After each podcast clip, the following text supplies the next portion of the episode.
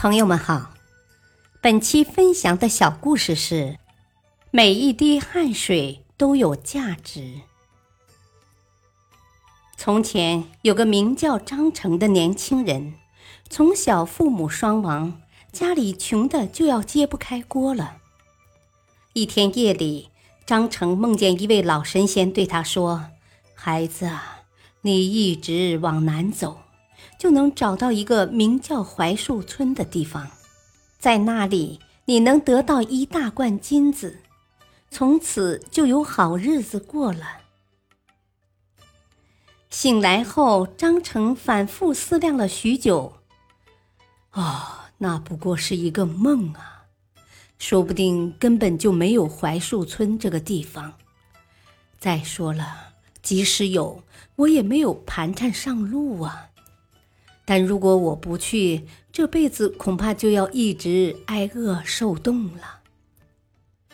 想到这里，张成决定去寻找槐树村。第二天一大早，张成带着一个小小的包裹上路了。他按照老神仙的吩咐，一直往南走，沿途靠给大家打零工混口饭吃。有时走到荒山野岭的地方，就不得不忍饥挨饿了。这一走就是一年多。后来他终于找到了那个名叫槐树村的地方。然而令他失望的是，当地异常干旱，人们都外出逃荒去了。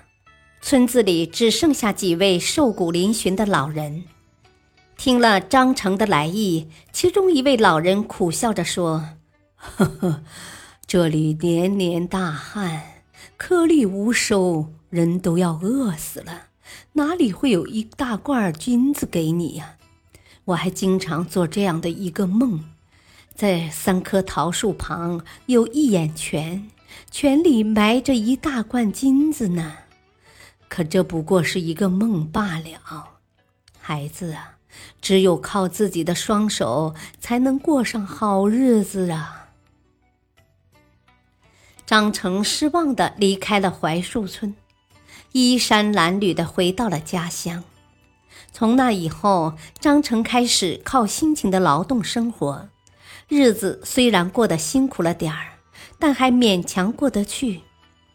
有一天，张成像往常一样到门前的那座山上去砍柴，不知不觉竟来到了一个从未见过的地方，那里有三棵桃树。